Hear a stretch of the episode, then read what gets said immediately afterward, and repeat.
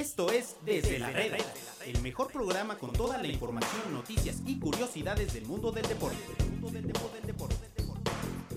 ¿Qué tal amigos? Bienvenidos a un programa más aquí en Desde la Reda, desde la redacción de Medio Tiempo y para nuestros amigos de Radio RG La Deportiva. Hoy, martes 15 de octubre de fecha FIFA, de juego de la selección mexicana y de varias, eh, por ahí, una fecha donde hubo eventos que marcaron la historia del fútbol mexicano. Y ahorita lo platicaremos. Agradecer a nuestros amigos de caliente.mx que nos ayudan a que siempre estemos aquí en Desde la Reda. Mike Boda, bienvenido aquí a Desde la Reda. ¿Cómo estás? Muy bien, ¿y tú? Con, con casa llena y sin out, ¿no? Con casa llena y sin out. Agustín Martínez, bienvenido. A ver si no cae el primer out pronto. ¿Cómo? ¿Por mí? ¿O No, cómo? no, no, no, no, en general. Hola, mu- muchas gracias por la invitación. Omar, ¿cómo estás? No, un placer que hayas invitado amigo en una mesa llena de talento. Estar aquí para compartir con nuestros eh, amigos de RG La Deportiva, también en Spotify y en SoundCloud, amigo. Bueno, es correcto. Eh, además de RG La Deportiva, los que no los puedan escuchar, estamos ahí, como dice Omar, en MT Radio, Spotify, iTunes, SoundCloud, en todos lados está desde la reda. Saludo a Alejandro Cano en la producción. Y les pregunto, hoy 15 de octubre, cumpleaños de Jorge Campos, número 53. Del Brody. Sí, del, del Brody, Brody. Jorge Campos. Ahí estaban por ahí unas pequeñas declaraciones de, de Jorge Campos. Ahorita las pondremos mejor. ¿Y qué, qué se les hace? O sea, hoy 15 de octubre recordamos a Jorge Campos o recordamos el gol de Graham Susi que fue hace seis años. Aquel gol que nos metió a la Copa del Mundo de Estados Unidos frente a Panamá. Pues a Jorge Campos, ¿no? Jorge Primero Campos, Jorge Campos. El mejor portero mexicano de toda la historia. Eh, alguna vez considerado el tercer mejor portero del mundo. Un tipo que cambió la historia eh, de cómo se portereaba, pues no solo en el mundo, sino, más bien no solo en México, sino en el mundo. Un tipo que sabía jugar con los pies, que salía espectacularmente por abajo.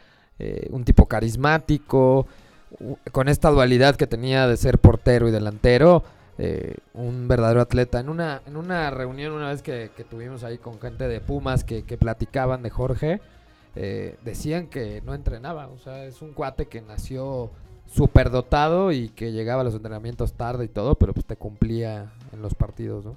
Sí, que, y sobre todo en la época en la que también le tocó jugar, ¿no? Una época en la que ahorita podríamos pensar que se, se ha revolucionado el deporte, el deporte en muchas áreas y que se pueden ver muchas cosas. Y que un caso así sí sería destacado, pero no sorprendería. En la época en la que se dio, en los 90, no, o sea, Ah, bueno, ni pero de todas chiste. hoy, por ejemplo, ver a un portero que tuviera esta dualidad y que se Ah, claro, el uniforme, porque aparte era muy bueno, o sea, como Sí. delantero también era muy bueno. sí, sí, también Hay un gol por ahí que le hace ¿Al a, Atlante? no, al Cruz Azul, él jugando con Atlante, una tijera en el Estadio. Azteca. Eh, un tipo, un, un tipo de estos que son tocados por algo divino, algo de verdad, un, un- un tipo lleno de talento, carismático, está en todas las galas de la FIFA, Sí. un tipo totalmente diferente. Y que además se enganchó bien con la afición de esa época, con el equipo de esa época de Pumas, ¿no? Que traía muchos jóvenes, que muchos de ellos fueron de la selección, ¿no? Claudio Suárez, Ramírez Perales. Tristemente en ese entonces éramos la base y tristemente hoy no pintamos pero nada en selección mexicana. a, a Jorge Campos, que sigue siendo un estandarte de, del fútbol mexicano ahora, ahora en otra posición, ya no de portero ni de delantero, sino como, como comentarista o como... Analista, fi- ¿no? analista. Un prócer de la palabra. Y también eh, figura, como lo dices, en todas y representante de México en todas las, las galas de la FIFA. Ahora, hoy juega México contra Panamá en el Estadio Azteca en esta Copa Bueno, pero de el otro tema que, El que otro tema mencionabas, es- es- el otro la tema. verdad también es, es importante y, y es curioso recordar hoy aquella épica narración de Cristian Martinoli de nosotros no, más bien ustedes no, ellos sí. Sí, América, doctor. Y el tema de- del gol de, de Graham Susi, que de no ser por Graham Susi nos hubiéramos perdido de, de aquel mundial de Brasil. Yo lo único que puedo decir es que algo algo más allá de del fútbol de la cancha pasó ahí. Pues Eh, no, lo que pasó es que tienen los, los gringos la maldita mentalidad que muchos no, ten- no, no tienen, ¿no? Y no se jugaba nada, estaban calificados y el orgullo gringo y el orgullo de Graham Susi le hizo que le pegara a la pelota. No lo sé, no lo sé, Y no lo sé. Yo sigo no pensando en que no lo sé. La eliminación pasada, ¿no? Sí, no les, no Contra- les devolvimos el favor, Omarcito. Contra Honduras, me parece que no. No me acuerdo, pero no les no devolvimos el favor. Aparte, Honduras jugando, pero casi casi le pasaban la pelota a- al público para que se perdiera el tiempo y, y comer más minutos. Y El Veracruz de hoy le hubiera ganado a Honduras. Sí, la verdad es que sí, pero bueno, ahí me- recuerdo que, que se eliminó el mismo, en el mismo, bueno, el mismo día mete varios golazos contra Colombia, México, Ecuador. Contra Ecuador. Ecuador, contra Ecuador, prácticamente solo, pero la verdad es que México no le pudo devolver el favor. México esa eliminatoria fue creo que atroz, recordando todos los O sea, la, momentos. la de Graham Susi. Sí, porque eh, al final Panamá casi se lleva una victoria en México con, una, con un golazo de Raúl Jiménez de una chilena espectacular, pero la verdad es que ojalá que no se vuelva a repetir, ojalá que no se vuelvan a tomar tantas malas decisiones. Se, se truncó, me parece que el proceso del Chepo de la Torre fue donde se tronó todo. Bueno, se truncó, se truncó, él solito se truncó. o sea, Eh, Era un proceso que iba bastante bien. La verdad es que empezó ¿Cómo? muy- Chepo. El del ¿Cómo Chepo iba bastante bien? Pues, Pero eh, ¿quién lo truncó? Pues estuvimos casi a punto de quedar de un ah, mundial. pero también que- pasamos. No, se, No, estaba, se estaba tambaleando de los peores técnicos que tiene. la Claro. se da el segundo aztecaso. Cuando Honduras gana en el Estadio Azteca, nada más había ganado una vez Costa Rica. Ya Carlos dos. Costly nos hizo gol. Ajá, ya tenemos do- dos derrotas en el Azteca en la historia de eliminatorias de CONCACAF en el Estadio Azteca. Y justo hoy, casualmente, pues se juega el México-Panamá, hoy en un torneo nuevo que es creado por la CONCACAF, hablando de aquel Panamá de Graham Susi. Eh, hoy se juega el México contra Panamá. Sí, va a ser un, va a ser un, eh, iba a decir buen partido. La verdad es que no lo sé, pero nos recuerda mucho aquel gol y e indicando otra vez a esa eliminatoria de Raúl Jiménez, ¿no? De, de chilena con un eh, centro de Fernando Arce desde la banda derecha. Nos recuerdan todos exactamente dónde estaban. Pues no, ni siquiera ¿no? estaban en la banda derecha y no fue un centro, Fernando. Sí. Fue un pase totalmente frontal en donde le tiró una Pero pedrada. estaba en la banda derecha. No, no estaba en la estaba O sea, en el estaba centro, estaba en el centro del campo. Eh, Fernando Arce le tira un, un pase totalmente frontal a Raúl Jiménez que era una verdadera pedrada. De acuerdo. Raúl Jiménez no la puede controlar bien y es cuando se levanta la pelota y se avienta. Que había aquel críticas gol. por llevar a Raúl Jiménez en esa convocatoria, no me acuerdo que decían que estaba Hoy muy después sigue habiendo muchas críticas porque todo el mundo decíamos que vivía de una chilena. Hoy nos cayó la boca a todos lo que está Sí. haciendo en Inglaterra, pero El Chaco Jiménez también estaba en el terreno de juego. Víctor Manuel Bucetich en el banquillo. Bueno, Víctor Manuel Bucetich que tuvo como 15 minutos en la selección, ¿no? Yo nada Sí, más lo presentaron, un día me dijeron ya no es el técnico y dije, ah, ¿qué pasó? Ahora, ¿qué esperar del partido de hoy? Eh, tenemos alineaciones probables. El debut del Tata Martino en, en, la sele- en el Estadio Azteca, perdón, después de 10 meses como, como estratega. Seis meses, ¿no? Seis meses y 23 días. Después de- su debut mucho y hoy, ¿no? 18 horas, ah, 13 Y, minutos. de- y después de su debut. Ah, bueno, seis- pero sí, a lo mejor 10 meses de, de técnico. Y a- apenas se va a presentar ahí y creo que ojalá esté lleno el estadio. La verdad no, no, lo, no lo creo, pero ojalá se reciba bien al, al Tata en el Estadio Azteca. No me imagino este partido en California, yo creo que va a estar más lleno el estadio que, Claro. que el Azteca, pero Claro. bueno. Aquí me parece que hay dos temas, ¿no? Importantes, como dicen, el debut de, de Martino en la cancha del Estadio Azteca, que no debería de tener eh, mayor dificultad, pero lo verdaderamente importante de hoy, eh, no creo que esté lleno el estadio, pero lo importante de hoy es que hoy oficialmente se pone en marcha el proyecto este de lo del grito homofóbico. Hoy sí, si pasa algo, se va a suspender el partido. Ah, se va a suspender. Entonces hay que... Como pasó en Inglaterra. Bulgaria, ¿no? Entonces hay Sí. que... Ahí también gritaron el mismo. No, No, pero fue Pero en hubo- Rato, en actos Bulgaria Pero hubo- cantos homofóbicos, Homofóbicos, desde hace un rato y un poco racistas, entonces eso se quiere erradicar. De hecho, la sanción fue muy dura contra Dos Bulgaria. veces se paró el juego, ¿no? Sí, Wow. y, y hoy, hoy se habla de incluso de que Bulgaria podría no, no ir a un mundial por eso. Entonces, la verdad Bueno, es no que por lo que pasó están- ahora, sino por Sí, si sí, bueno, de por sí, de por sí, pero Igual que en México. Pero, repitiendo, sí. pero sí, como dice Mike, se paró el partido. Aquí va, se va a proceder exactamente lo mismo. Hay una advertencia, hay una segunda advertencia, parándose el partido.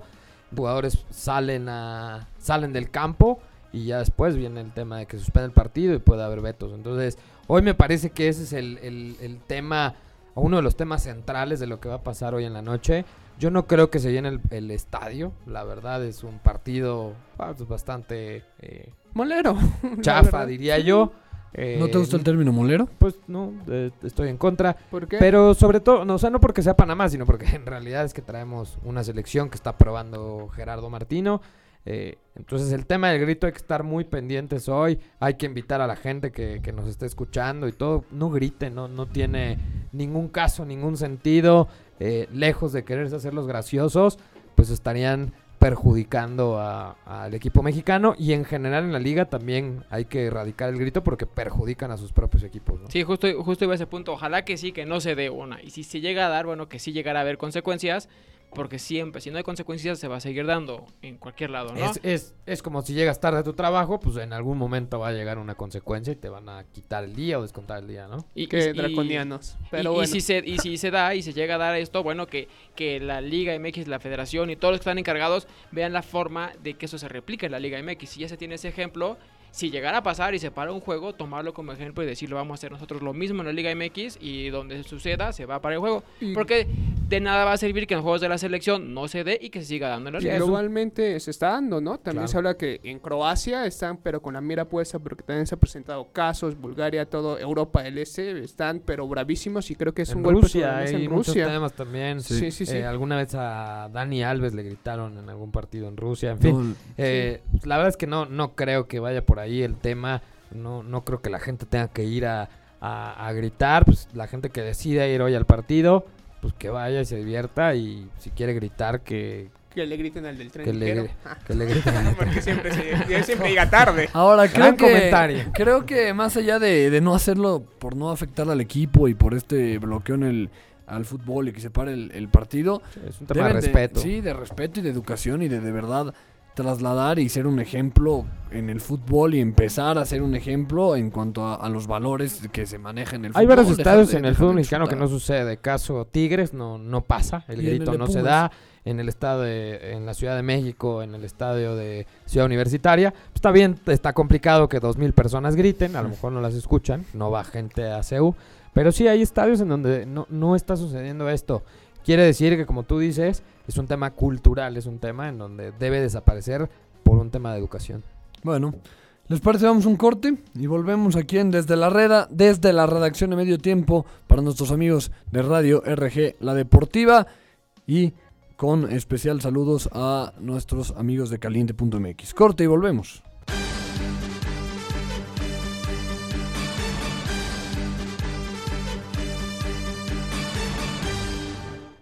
Notificaciones pueden llegar a ser molestas, pero nunca cuando se trata de fútbol.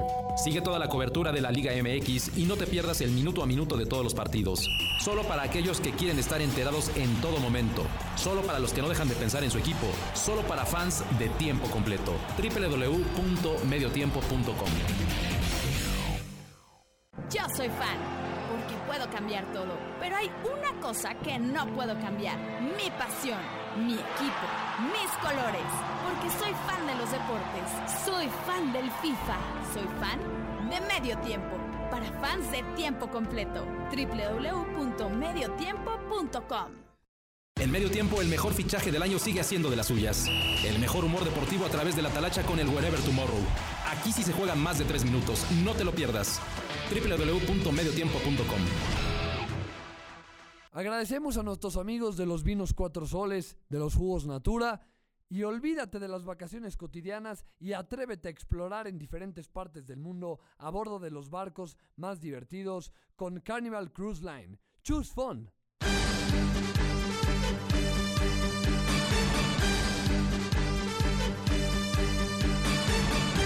Volvemos amigos aquí a Desde la Reda, desde la redacción de mediotiempo.com. Y bueno, eh, antes de platicar de- del béisbol, porque hoy hay día de dos juegos, que es tremendo, eh, meternos al tema de, de Fidel Curi, que sigue dando de, qué hablar y tenemos el especial en medio tiempo. ¿Qué pasó ahora con, con Don Fidel?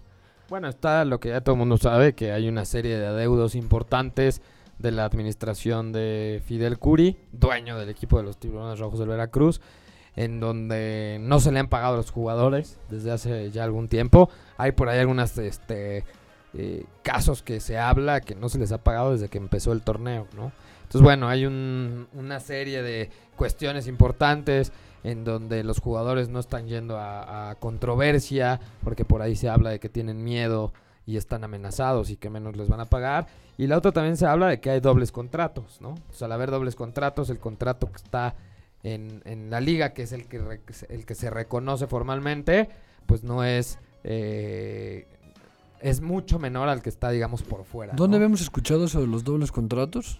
Eh, pues También en Veracruz, en con, con Veracruz, Memo pues, Vázquez. Con Memo Vázquez. Entonces, eh, ahí es un tema. Y hoy tenemos un especial en medio tiempo que, que estaría buenísimo que se metieran.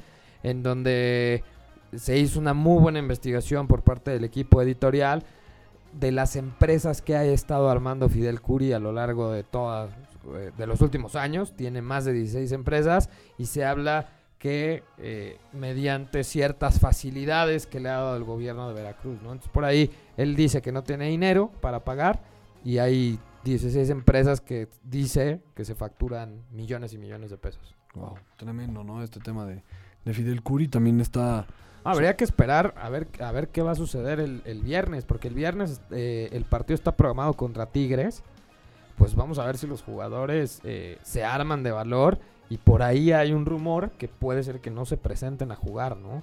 Entonces, pues esto va a venirle a dar en la torre a toda la liga, a probar el calendario. Por ahí se habla también que la, la asociación de jugadores está buscando que se unan los demás equipos y que pudiera parar la liga. Yo lo veo muy complicado. Es más, veo complicado que se pare el juego Veracruz Tigres, pero algo tiene que pasar, ¿no? Ahí es donde, donde dices cómo un tipo como Fidel Curi le permiten pagar 120 millones para renovar la franquicia y que no se vaya a ascenso. Pues bueno, de hecho la Federación Mexicana de Fútbol se mm, dio un comunicado al respecto de parte de su presidente John de Luis en la cual dice que ellos están dispuestos a ayudar a los jugadores de Veracruz, pero que no hay no no hay una controversia formal. De sí, hecho, pero es lo que te decía, el problema de las controversias... Víctor Garza. Sí, pero el problema de las controversias es, son dos cosas. La primera, que los jugadores supuestamente están amenazados Ay, no a lo que dudo si salen, si salen a decir y a declarar, menos les van a pagar. Y segundo lugar, el tema de los dobles contratos. No sé cuántos, pero sé que hay varios jugadores de Veracruz que tienen dobles contratos. El que tengan dobles contratos implica que la controversia, la única que la va a reconocer es la del lo que tienen registrado en la liga, o sea, el contrato que tienen en la liga. Entonces, pues hay muchos eh, manejos por ahí sucios que aparentemente, aparentemente tiene Veracruz, en donde por eso los jugadores no están yendo a controversia. De hecho, obtiene la, la licencia para usar el nombre de Veracruz y el estadio, porque es un estadio público aparte. eh, de parte de. Él era diputado, eh, diputado local de la legislatura de Veracruz durante el gobierno de Javier Duarte. Se lo otorga por ¿Javidú?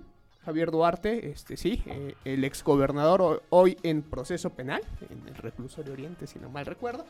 Entonces, él obtiene de- prácticamente como un comodato, es decir, no tuvo que dar dinero. Fue como un, un préstamo, digamos, del nombre y lo obtiene prácticamente gratis. Puede explotar el nombre de Veracruz, puede explotar el estadio y al final, a pesar de todas estas facilidades, tiene al equipo como lo tiene, Ah, no un- se invierte. Es, la verdad es, Es una que lástima que un tipo como Fidel Curi eh, sea un agremiado de- del- De del acuerdo, fútbol mexicano. dentro ¿no? del, del fútbol mexicano y, y del, y del gremio.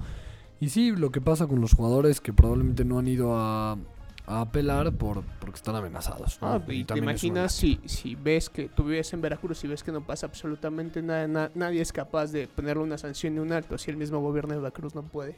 ¿Con, con qué seguridad tú vas a quejarte? de No, y alguna se forma? habla, yo estaba ahí checando una información con uno de nuestros reporteros, se habla que hay varios jugadores que tuvieron que desalojar la- la- el- los departamentos o las casas en donde vivían, ¿no? O sea, es una situación, la verdad, lamentable, muy grave.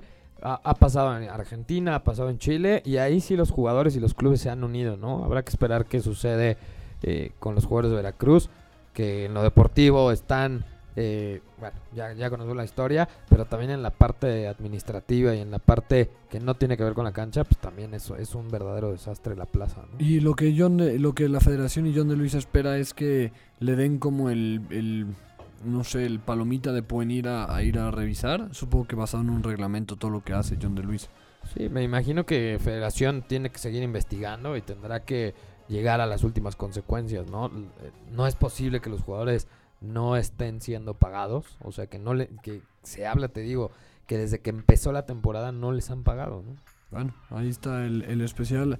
Búsquenlo en mediotiempo.com y, y para que puedan conocer todos los detalles. Mike, pasemos a un tema más, más agradable, Sí. más eh, alegre, porque hoy sigue la, la serie de campeonato. Vuelve el, el Astros Yankees ahora al Bronx. Y los Nationals, que nadie creía en estos Nationals, aquí en esta mesa se creyó y estamos eh, con Washington DC desde el principio ya están a un paso de la Serie Mundial. Tengo que decir que sí, que tú sí creíste en los Nationals. Eso sí, sí tengo que reconocerlo definitivamente. Yo no. Omarcito seguramente No, va a decir que también no, creyó en los Nationals. que- eh, yo, que- yo creía que los Nash- yo pensé que los iban a barrer los Dodgers. Alfredo le tenía que atinar a uno, ¿no? Sí, Siempre en todos los deportes elige al, al underdog. En todos, pues a uno le tenía Bueno, que déjame atinar decirte una vez que, en que la tenía vida, dos, ¿eh? Los Mets durante la temporada Sí. regular, Mets y Nationals. Eso sí, yo, yo O por sea, más que lo molesté, mis le estuve diciendo. alma sí. quedaron eliminados, pero sí. Pero fuera tu equipo de la Nacional era Mets o National, ¿sí? A fin de cuentas estás a un, un triunfo de verlos en la serie. Bueno, si yo elijo Pero 14 ya- equipos, algunos tienen que triunfar. Por eso te digo que le, le, tu- le atinó. A uno le tenía que atinar en la vida.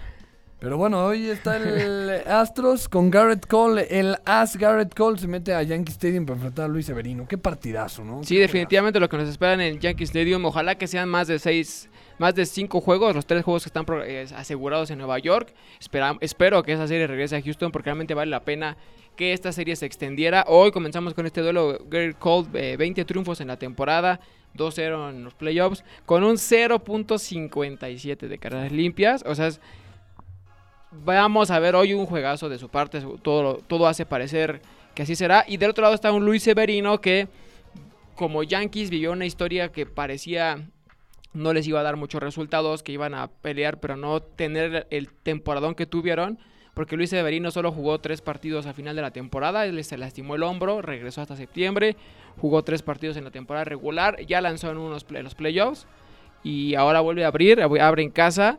Si nos vamos a números en cuanto a desempeño, bueno, por mucho Cole es favorito y hace a los Astros favoritos, pero vamos a ver cómo reacciona el bateo de los Yankees, que no va a tener, por cierto, Stanton en su lineup, no lo tiene. Qué raro. Entonces, Yo pero aún, es- sí, es- es aún con él o sin él, Sí, sí, de eso sí, acuerdo. eso sí, no. con él o sin él, eh, eh, la, la ofensiva de Yankees ha demostrado que puede batear y puede batearle a cualquiera, ¿no? Sí, Le puede hacer cuatro carreras a un, a un, ¿cómo se llama? A un pitcher top, cinco carreras. Eh, y más estando en casa. Hablábamos del lujo que se dan los Yankees y Aaron Boone de poder poner a Didi Gregorius como último al bate. A lo mejor muchos dicen, sí, a lo mejor es un primer bate disfrazado, pero igual es un lujo tener a Didi Gregorius, que podría ser cuarto bate en equipos inclusive de postemporada, jugando como noveno en el orden. Sí, Eso que- es lo- habla de lo que es de lo que está de haciendo de lo que está haciendo Yankees exactamente que antes te dependía de uno o dos hombres no cuando eran súper estrellas las que tenían ahora tienen estrellas y es un equipo que sabe jugar con estrellas y ganar con estrellas no Tremendo, tremendo. Y lo que decíamos, ¿no? Del porcentaje de carreras limpias, menos de una carrera en nueve entradas. 0.57 Tremendo, tremendo, espectacular. Yo pensé que íbamos a hablar cuando, re- regresando a la pausa, que íbamos a hablar del espectacular béisbol. Pensé que íbamos a hablar de los sultanes que juegan hoy otra vez en casa contra el Águila de Mexicali. 7.30 en el Palacio Sultán. Y no de grandes ligas. ¿eh? Yo También, iba, también. yo pensé iba a hablar de los. Yankees, que es el equipo grande del Pacífico, amigo, pero bueno, ahí tundiendo con todo. Pero sí, hoy, hoy inicia, nos contaba Mike ayer que inicia eh, la serie en las. ah, inicia la serie en la Liga del Pacífico, disculpa. ¿Cómo que inicia en la Monterrey. Inicia, sí inicia no, serie de tres juegos Ah, serie de tres juegos Ah. ya digamos que es como ya el rol A menos normal, de que cuente ¿no? Como serie de cinco juegos. No no no no no se separan digo aunque realmente ganes o no pierdas una serie eso no cuenta no tiene o sea nada más es para llevar como un cierto control un conteo pero no determina nada en el standing pero digamos ya son las series eh, a que estamos acostumbrados, ¿no? Series de tres juegos. Ya, pero bendito Sultanes sea. juega, juega eh, en casa martes, de martes a jueves, pero después va de gira el fin de semana. Está un acomodo medio extraño en, en cuanto a este calendario, pues hay que estar pendiente obviamente de cuándo juegan y a qué hora juegan, pero, siete y media. Mexicali, Mae. Sí, Entonces, otra vez juegan contra En Mexicali. realidad se van a meter cinco juegos seguidos, ¿no? Sí, sí, sí. Mexicali. Sí, pero no se acomodan como serie de cinco juegos, sino como que fue la serie del fin de semana, que solo es de dos juegos, y luego la serie de tres juegos de entre semana, pero Pues ni Mexicali ni los Sultanes se llevaron el ranking digital esa semana, amigo, que debutó el de ¿Ah, la sí? Liga Mexicana del Pacífico. Lo ganaron los algodoneros de Guasave, que estrenaron estadio. Hicieron varias cosas bastante interesantes. Por ahí, bastantes Facebook Live. Conectaron muy padre con la afición. Una página que iniciaron desde cero y la tienen casi 30 mil fans. Crecieron Wow. en la última semana. Bueno, es ¿Quién? una página chiquita. Algodoneros de Guasave, de 20 mil a 30 mil fans, imagínate. Entonces, la verdad es que por ahí van, lo hicieron bastante bien. Eh, están las personas muy ansiosas por ir a los juegos, por, por, por el estadio que ya se estrenó. Entonces, una, un- una felicitación a nuestros amigos algodoneros de Guasave, que no, Sí. no sé quiénes fueron los primeros algodoneros, lo, lo sabrá Mike, los, los de Guasave o los de Unión Laguna, pero esta vez siguen el ranking. Aquí, aquí lo que vale la pena es que en medio tiempo chequen el ranking digital de los equipos de la Liga Mexicana del Pacífico, que es donde se, donde se hace un, acomodo en cuanto al desempeño en las diferentes redes sociales que tiene cada equipo. No es en la cantidad de seguidores que tienes, No. no, en la cantidad de twitters que, o mensajes en Facebook, sino es análisis más profundo para saber qué equipo está haciendo mejor las cosas. Y el equipo que acaba de llegar, que está de, re- de regreso a la Liga Mexicana, como dices, con pocos seguidores, se lleva este ranking digital, que es una llamada de, de atención también para los otros equipos, los equipos, digamos, grandes o con más tiempo, que pues, un equipo que va llegando te está dando la vuelta en la parte digital, que también Sí. eso ya vale la pena tocar Curiosamente, ninguno de los equipos a los que lo doy nunca ganó el ranking digital, pero bueno, Bueno, esa es otra los cosa. equipos a los que le no ganan ranking digital, no ganan nada. Ah, ¿cómo nada. que los, los Yaquis son poderosos, amigo. Los guerreros de Oaxaca llegaron a playoff. No, pues no ganan nada. Ah, pero estamos cerca. Los Leones Negros esta vez sí se meten a, a- a la liguilla, amigo. No los ubicamos a los Leones Negros. No, no, no. Ni al no. San Luis tampoco. Tampoco, Flan Luis. Ah, Luis. como a mis Leones Negros de la UDG, tan, tan bonito club, amigo. Pero bueno, Bueno, ¿en, dó- en dónde juegan? En- en el Estadio Jalisco. Ah, ándale. Bueno, ahí donde, en la casa del rojinegro. No, la casa Pero del bueno. León Negro, amigo. Ya vámonos porque hoy es un martes intenso. Béisbol, béisbol en grandes ligas, en Monterrey. Si gana nacionales, ya va a la Serie Mundial. También, también. Ese ya es un hecho, por primera vez en la historia, y después veríamos este qué pasa con Yankees. Y lo que decíamos el otro día, se metería como comodín. Exactamente, y se- Eso- y esa información la tendremos en... Séptima Ah, entrada. por supuesto que sí. Muy bien, Mike. Gracias, Mike. Gracias, José Pablo Ollervides, hable por, ya, por Sultanes hoy. José Pablo Ollervides. Bueno, ahí lo tienen para que vayan Y al pueden palacio. seguir la transmisión por Facebook Live, Eso sí.